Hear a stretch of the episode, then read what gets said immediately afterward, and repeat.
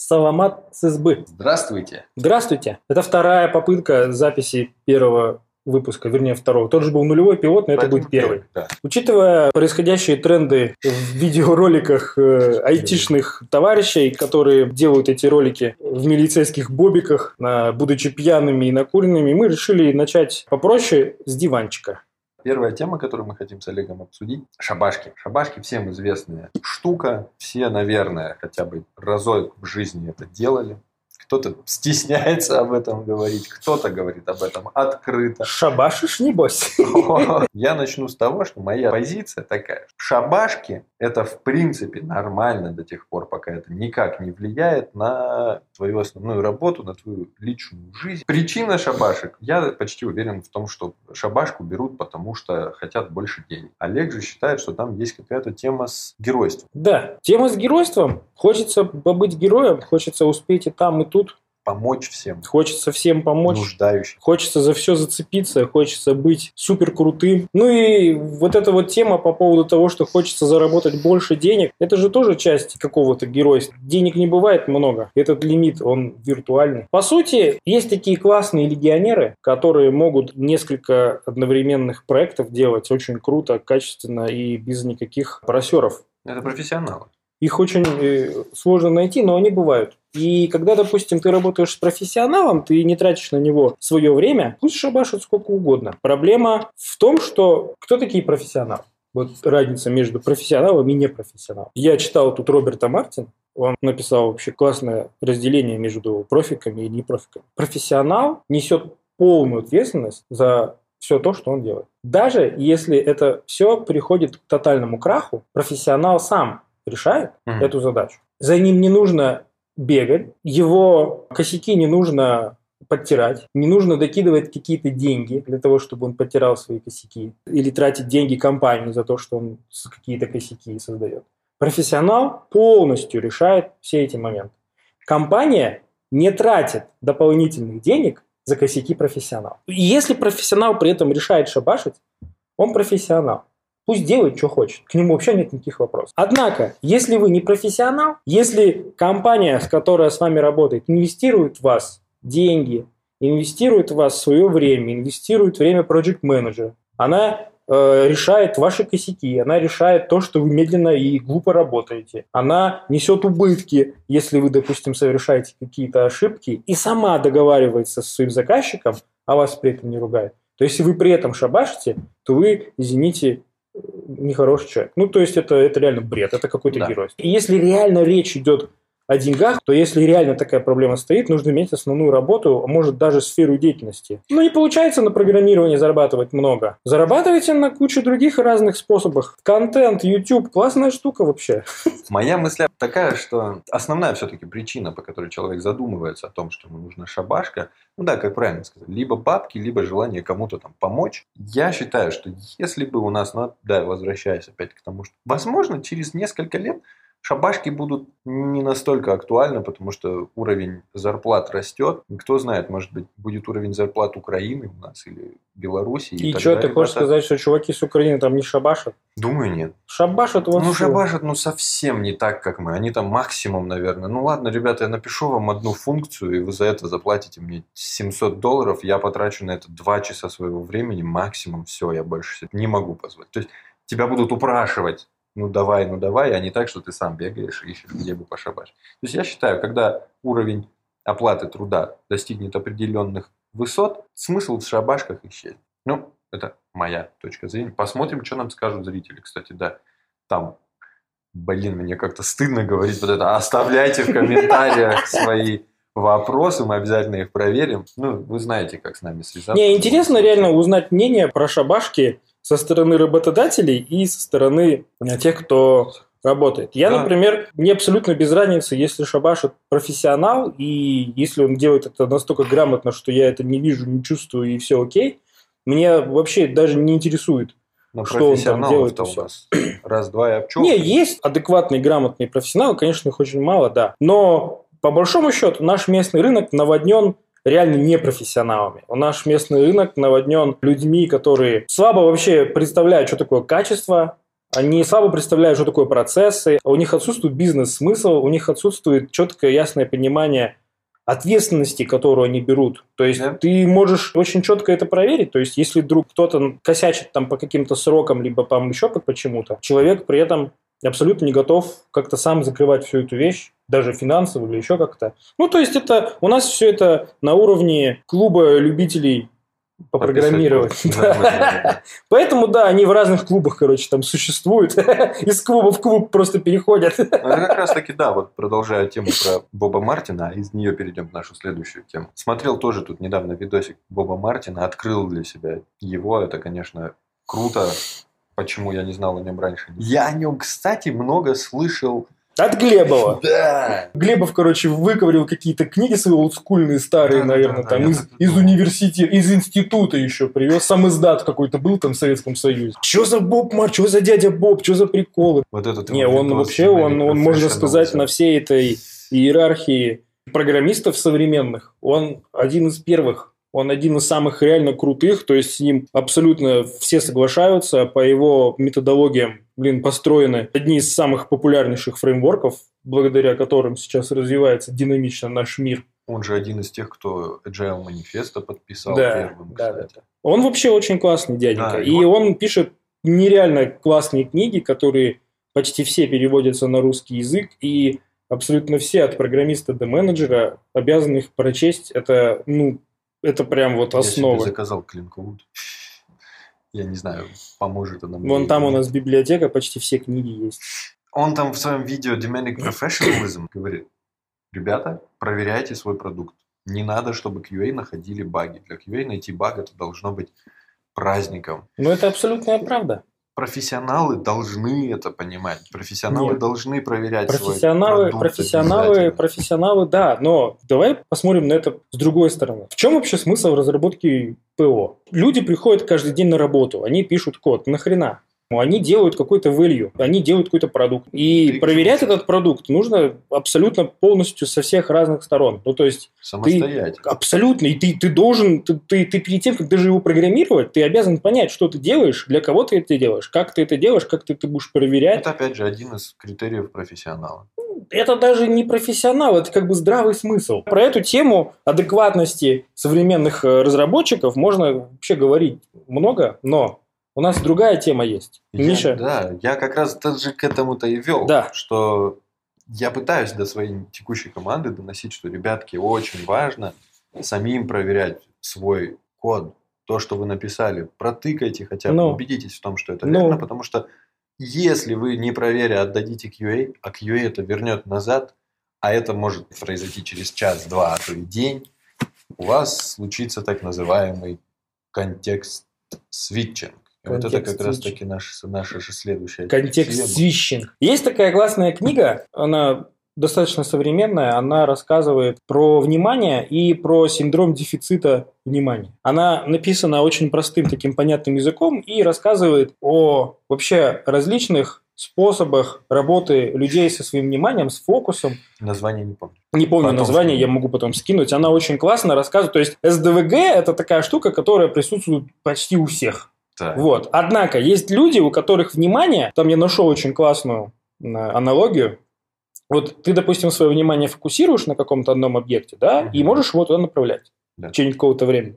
Есть люди, которые не могут это делать. Их внимание, оно как бисер. То есть, если они на что-то его направляют, оно у них вот так вот рассыпается, как бисер у тебя рассыпается по паласу. Оно во все стороны улетает. И по факту с этим как бы можно что-то сделать, что-то нельзя с этим делать. И вот эти вот состояния СДВГшные у людей, они проявляются в, в различных ситуациях. То есть когда-то получается фокусироваться, а Так. когда-то у тебя внимание как бисер. Есть люди, у которых вот это вот бисероподобное внимание, оно работает по умолчанию. Они вообще не могут фокусироваться на какой-то одной задаче в принципе. Более там каких-то нескольких минут, Наверное, часов или еще чего. Полчаса это для меня. Вот. рекорд. Люди, у которых внимание э, как бы распределено, у людей, у которых есть очень сильный такой способ работать с фокусом, прям вот такой глубокий, Мгм. они больше подходят на специалистов, которые умеют решать задачи, problem solving и прочая всякая эта тема. То есть из них выходят такие вот программисты, инженеры,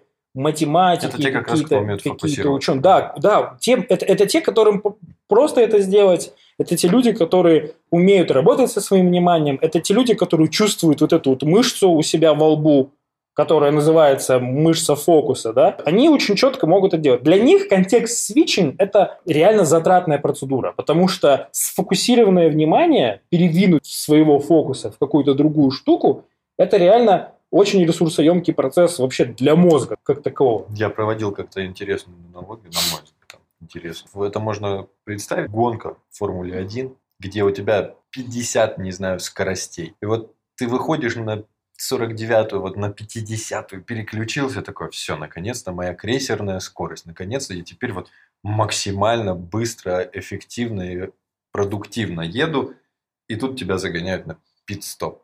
Давай переобуваться.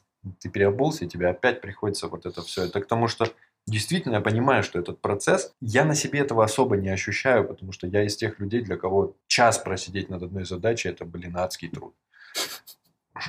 Я с этим пытаюсь что-то делать, но по большей части я смирился. Так вот, я к тому, что я понимаю, что лучше, когда человек вышел на эту крейсерную скорость, чем дольше ты его не трогаешь, тем быстрее и больше он сделает. Зависит от человека. Есть люди, которые могут работать с распределенным вниманием, которые фокусируются как вот на поле, а не как радар. То есть они не как игла, которая втыкается в задачу, Так. они ее палят. То есть эти люди, они как бы не входят в такие глубокие-глубокие дебри, но они могут находить разные другие сопутствующие решения для этих задач. Есть вот, вот представь, что внимание это такой луч, да, что вот он может быть вот такой вот маленький, сосредоточенный, и при этом Как ждет, увеличительное ждет стекло. очень, очень, очень глубоко. Да, а есть такой вот широкий, да. То есть человек, который работает с этим вот лучом очень узко, он реально может не видеть рядом со своим носом каких-то решений. Понимаешь? Тоже верно. Вот, человек, который может все, все, это, все, это, все это полить, да, то э, у него э, какие-то вещи он начинает видеть лучше. Я думаю, что людям вообще, у которых э, внимание вот такое вот, как бисер, им, наверное, раньше было тяжелее, когда гугла не было. Они, они, они могли просто, они, они, они могли просто, наверное, месяцами не понять, как решить какую-то задачу, потому что она находится вот только вон в той книге на 666 странице, допустим, какое-то решение задачи. Блять, нужно всю ее прочитать. Ну это же пиздец. Да. А сейчас, когда ты можешь нахерачиться энергетиков, и твое распределенное внимание, оно будет еще больше крутиться, ты сидишь, по сути, ты что делаешь? Ты майнишь. Ты пытаешься вот так вот своей сетью накинуть какое-то решение. Ты не можешь долго и муторно да. решать какую-то штуку, придумать какой-то алгоритм. Ты его ищешь, ты здесь закинул, тут закинул, ты там спросил, ты здесь сделал, ты вот у- у- с тем поговорил, ты то профигачил. Для таких людей контекст свитчинг вообще отсутствует. Они вообще не понимают, что такое контекст свитчинг, потому что их внимание не закопано. И здесь Большой прожектор сверху. да, да, вот. палит. Есть, короче, другие чуваки, которые могут э, свое внимание включать, как делать его расформированным, раскинутым вот так вот по разные стороны, так и в зависимости от ситуации делать его очень таким явным, точным, четким. То есть, если тебе нужно попрограммировать, ты значит, настраиваешься на фокус и фокусируешься, начинаешь, нач- начинаешь программировать. Если тебе нужно ресерчить или управлять кучей чумачечих программистов, которые не хотят э, код свой проверять, Ну, да. Здесь тебе фокусироваться бессмысленно большая часть девелоперов. Это девелоперы, которым очень легко дается фокусировка. Вот- И для них операция смены контекста во время того, как они сфокусировались, она энергозатратная. Не, вообще фокус, фокус – это самое ценное, что есть вообще у живого человека, у прямоходящего Homo sapiens. То есть фокусировка реально помогает находить решения таких задач, которые просто и не снились. Однако, однако, нельзя полностью положиться на фокусировку. Для этого существует классная техника, которая называется помодоро. Мы сейчас говорим, что контекст свитчинг – это ресур- ресурсоемкая, затратная процедура. Однако в помодоро контекст свитчинг вообще включен Да. в саму парадигму. Это не говорит о том, что ты должен сразу переключаться на решение другой задачи. Это говорит о том, что через какое-то время ты должен свой фокус превратить, накачать энергией опять вот эту свою мышцу внимания за, за турбо 5 в минут. машине.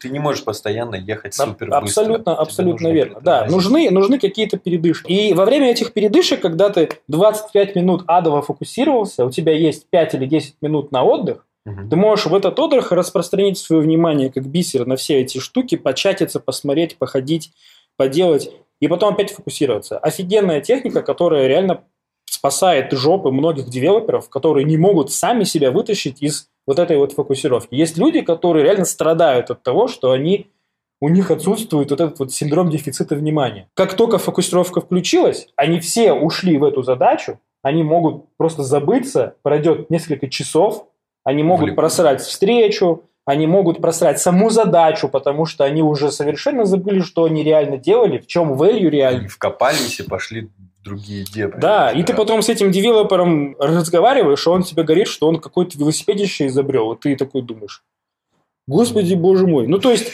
ко всему можно применить стратегию. Если у вас фокусирующееся внимание, применяйте одну стратегию. Если у вас синдром дефицита внимания, применяйте другую стратегию. Это, кстати, тоже решаемая задача. В книжке все написано, как из СДВГшника делать классного программиста, который вот маг и мастер фокус. Так что Еще раз новое. пропустил. СДВГ синдром дефицита чего? Внимания. АГ? И, и гиперактивности. Ага. У Пузанова есть, на мой взгляд, очень крутая теория, не теория, не знаю, как бы, как бы это ни было, озвучь ее, пожалуйста. Очень часто в нашем нелегком программистическом труде и вообще в труде людей, которые занимаются дигитальными всякими штуками, людей науки, людей умственной деятельности, существует такое понятие, как грач. Если честно, у меня есть друг Виталик, и он как-то мне поведал теорию свою о том, что вот, вот, вот такой-то человек грач. Но мы с ним тогда толком, толком еще не понимали, кто такой грач. Было ясно, что это какой-то негативный аспект чего-либо. Потом, работая вместе и работая вместе с огромным количеством людей, мы вдруг как-то стали понимать, что вот, вот это грач, а вот это нет. И мы поняли, что вот эта штука присутствует как раз-таки у людей, которые часто работают умственным трудом, а в нашей сфере Э, умственный труд, он начинает уже доминировать и превалировать. Когда ты занимаешься умственным трудом, есть риск заграчевать превратиться в грача. Что такое грачевать? Э, грачевать – это какой-то легкий такой вид депрессника. Невозможно назвать грачом человека глупого. Я, я бы сказал так, что грач – это умный, талантливый человек, который в какой-то момент решил просто положить болт на свою работу, на ответственность, на процесс принятия решений. Причем его таланты и навыки никуда не пропадают, но вот он грачует. Вот он перестал приносить пользу. То есть он в любой момент, если появится такая возможность, вместо того, чтобы допинать задачу, посмотрит видосик, ответит в чате на сообщение, пописит. депрессии с налетом прокрастинации.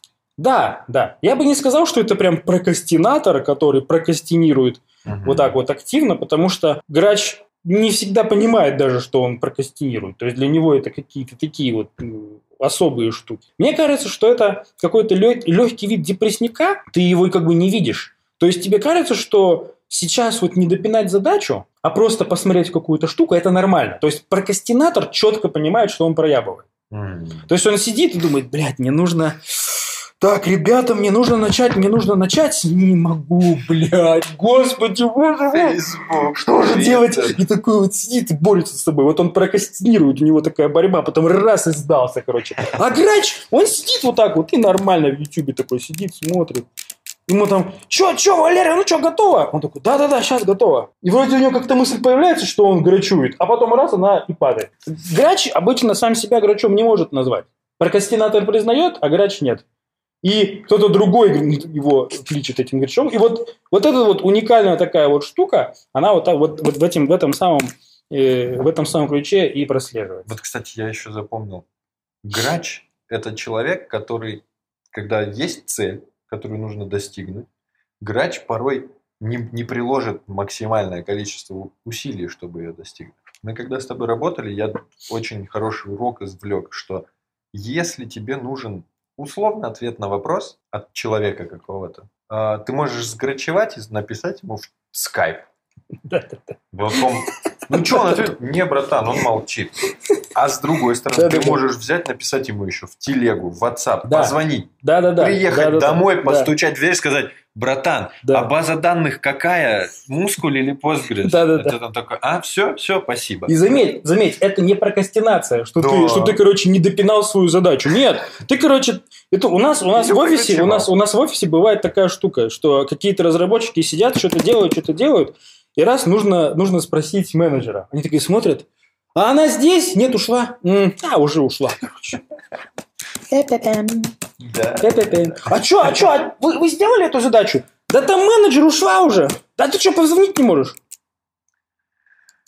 А, ладно, да. Для некоторых, для некоторых людей, кстати, я, я, я что заметил, когда я ловлю вот такие вот штуки, говорю, ты что, не можешь позвонить? Они говорят, о, о, Точно. точно. Ну, то есть, это, это вот, это, ну, вот, ну, вот грач, короче, за- заграчевал чувак. Ну, вот он, вот он попал в какую-то такую штуку. Мне кажется, что это какая-то какая нехватка какой-то психической силы, связанная с э, отсутствующей мотивацией. То есть, Да. это вроде было, было, было, потом раз что-то произошло, какой-то микростресс случился. То есть, ты программировал, программировал, программировал, Тут тебе раз при- при- при- при- пришли и сказали, брат, блин, твой модуль, короче, не нужен, оказывается. Этот, а ты, а ты там, там поженился со своим кодом, он такой классный. Или, допустим, ты там что-то делал, что-то делал, что-то делал, а раз все лавры, короче, менеджеру твоему достали. М. Вот давайте поблагодарим там Канебека за то, что он придумал идеальное решение засунуть все в докер. Кто такой? Это же было мое решение. И вроде как бы, в принципе, вы потом с Канебеком все решили. Канебек пришел и сказал, ребята, это на самом деле было решение покрыто. Все переиграли, но у тебя вот что-то щелкнуло, и какой-то вот такой вот кортизольчик вместо вот допаминчика начал чуть-чуть перевешивать. И вот эти моменты ты начинаешь вдруг чувствовать. По человеку видно, что он пришел сегодня на работу, и первое, что он сделал, он не начал работать, он такой сидит-сидит и в телефончике, короче, повалится. Кто-то еще что-то поделает. Вспомнил, как учителя находили во время урока математики учеников, у которых проблемы. Прямо вот не с тем, что они не могут найти решение, а с тем, что у них базовая степень перегорания, Ага. отсутствие психической энергии. Эти ученики там на полях рисуют какие-то кружочки. Легкий, легкий способ добычи каких-то таких вот позитивных гормонов, которые помогают тебе просто оставаться на плаву и не впадать в еще больше де- депрессняк. Да-да-да, это такая психологическая, наверное, защита, типа, так, ты уже начинаешь вот катиться вниз, ну, чтобы ты совсем быстро туда не начал катиться, давай-ка Да. мы будем тебя Да. придерживать видосиками. И вот, и вот, и вот грачизм, грачизм это когда, когда ты вдруг каким-то образом для себя находишь легкий способ поддержания вот этого вот нормального, более-менее нейтрального настроения. У тебя происходит из-за того, что отсутствует какая-то мотивация явная, или из-за того, что у тебя ценности, может быть, там треснули где-то внутри. Ты, в принципе, думаешь, да нахрена напрягаться, я лучше как бы подрасслаблюсь. Ну, важно, да, важный момент отметить, что я понимаю, что я грачую время от времени страшно, но, но, Все грачуют. но Все грачуют. я теперь знаю, по крайней мере, до этого я этого не понимал, но после того, как мы с тобой эту тему пообсуждали пару раз, я понял, что можно... Это не диагноз. Это диагноз, но это не хроническое Да, заболевание. не хроническое заболевание. От этого можно избавиться, и для этого нужно стать ебашистом. Да, есть, есть такой классный, тема, да. классный э, способ, классное лекарство, называется ебашизм. Его очень хорошо э, понимают, чувствуют чуваки, которые занимаются спортом. Которые занимаются спортом, где иногда понятие стресс, депрессия, все бросить, идите нахер. И вообще оно случается чуть ли там не каждый день на каждой тренировке. И речь идет не о том, что у них реально какая-то проблема. То есть это не депрессия, когда у человека все, жопа полнейшая. Это просто как бы подбив мотивационной какой-то на ступеньки, когда вот ты вот шел-шел-шел по этой ступеньке мотивации, чуть-чуть под- споткнулся, и можно опять вспомнить, что у тебя ты на, ты на ступеньках, вот перила, вот нужно держаться. Нужно просто вот себя преодолевать. Вот через «не хочу». Один раз через «не хочу» и норм. Понятно, что можно об этом пиздеть сколько угодно, типа «да-да, знаю я ваше «не хочу», но это работает именно так. Самый дебильный и простой способ перебарывания своего грачизма и, кстати, перебарывания своей прокрастинации – это через «не хочу», через «не могу», через боль, через, блядь, стресс, через крики, через сопли. Просто продолжать внедрять в себя вот эти вот новые штуки. Таким образом, у вас просто перестроится вот этот вот механизм добычи гормонов позитивных не из того, чтобы смотреть там видосы и посылать сердечки своим любимым, а для того, чтобы добивать проекты, для того, чтобы побеждать в своих каких-то сдачах, для того, чтобы тесты были зеленые, для того, чтобы project менеджер вместе с вами приходил к QA-отделу, а QA-отдел разошелся. Почему? Потому что багов нет. Если контекст свитчинг это возможно, там тема применимая где-то вот именно к разработчикам, то вот с крачами и ебашистами применимо в любой, мне кажется, сфере деятельности. Да. Везде да. можно время от времени посмотреть, какой же ты грач, а?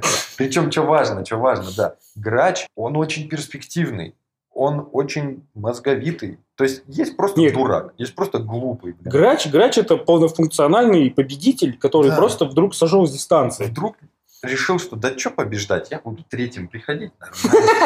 Да третьим нормально, ё Бронза же тоже. Да, просто э, как бы а, а, обратная сторона грачизма, именно негативная сторона, в том, что как, чем больше ты грачуешь, чем дальше ты отходишь от твоих реальных навыков. Чем да. больше ты грачуешь, тем тяжелее тебе восстанавливаться. Чем больше ты грачуешь, чем сильнее ты деградируешь. Да, Мне понравилось, э, как сказал Майк Тайсон, mm. и его спросила девушка из интервью, говорит, Майк, ты тренируешься? Он говорит, я каждый день это делаю, я каждый день бегаю. Это вот моя number one штука, мне нужно пробежать, там, по-моему, несколько километров или два часа в день. Каждое утро. Она говорит, а что, если тебе не хочется? Мне не хочется постоянно. Всегда что-то вот у меня, вот, и чем старше я становлюсь, тем мне все херовее и херовее, но я все равно иду. Почему? Потому что если я сегодня не пойду, завтра да. будет еще хуже. А если не пойду сегодня и завтра, в третий раз я могу вообще не пойти. И вот когда ты вот эту штуку Стержень. интегрируешь себе в мозг, ты понимаешь, что смысла в грачевании, в добыче гормонов, которые тебя стимулируют, абсолютно никакого нет, потому что эти гормоны, они, ну, может быть, что-то они решают, но тот способ, который ты применяешь для того, чтобы э, быть в нормальном настроении, это фиговый способ. Если ты не преодолеваешь себя, если ты не тренируешься, если ты не пытаешься писать код как-то по-другому, если ты не инвестируешь свое внимание в работу там со своим project менеджером с каждым разом все больше и больше, ну, ты с каждым разом становишься все хуевее, тупее и дебильнее. В каждом профессионале, скажем так, в каждом полноценном победителе титановый стержень. Титановый ограчевание, этот титановый стержень немножко начинает со временем подменять чем-то алюминиевым, медным, потом в глину может вообще превратиться. Потом в говно, гов, говняный стержень. Поэтому, ребята, не грачуйте, преодолевайте себя, не ссыте. Даже если больно, это все нормально. Да. Так что норм. И еще такой классный тоже момент. Если вдруг вы уже чувствуете, что вы много грачуете, прям вот не можете, и одна мысль о том, что вы вот начнете как-то разруливать все свои вещи, она вас вселяет в вас, в вас ужас, да, то попробуйте начать, то попробуйте, попробуйте начать просто делать что-то каждый день, хотя бы там по несколько минут. Ну, то есть делайте вашу рутину по одной минуте в день, но делайте это каждый день. И вы не заметите, как все ваши навыки, все ваши привычки моментально сформируются, и вас уже не нужно будет Дисциплина. заставлять. Дисциплину. Да. Нужно добавить немножечко дисциплины, а там уже пойдет по наклонной, только уже вверх. Согласен. И да, и, и очень важный момент, что отличает грача от не это, это действительно нужно добиваться целей, не просто подняв голову, посмотрев и не увидев нужного человека в офисе, или, не знаю, написав письмо и не получив на него ответ в течение недели. Во-во, кстати, это же есть тема, что типа пнуть мяч. То есть вот мяч то на нашей стороне, то на их стороне. То на нашей, то на их. Не канает просто пинать мяч на чужую сторону. Нужно всегда его пнуть туда. Если он не вернулся назад достаточно быстро, закидать их мячами, чтобы мячик был на твоей стороне. Закидывайте их мячами, ребята. На этой позитивной ноте мы, наверное, этот выпуск завершим. Да. Встретимся через не знаю сколько, потому что мы, во-первых, мы сегодня... И увидимся в следующий раз, может быть, через пару недель. Подписывайтесь. Даже если вы грачуете, все равно подписывайтесь. Да. Лайкайте, шарьте. Бабушке и, расскажите. И пишите в комментах. Всем пока. До Спасибо. свидания.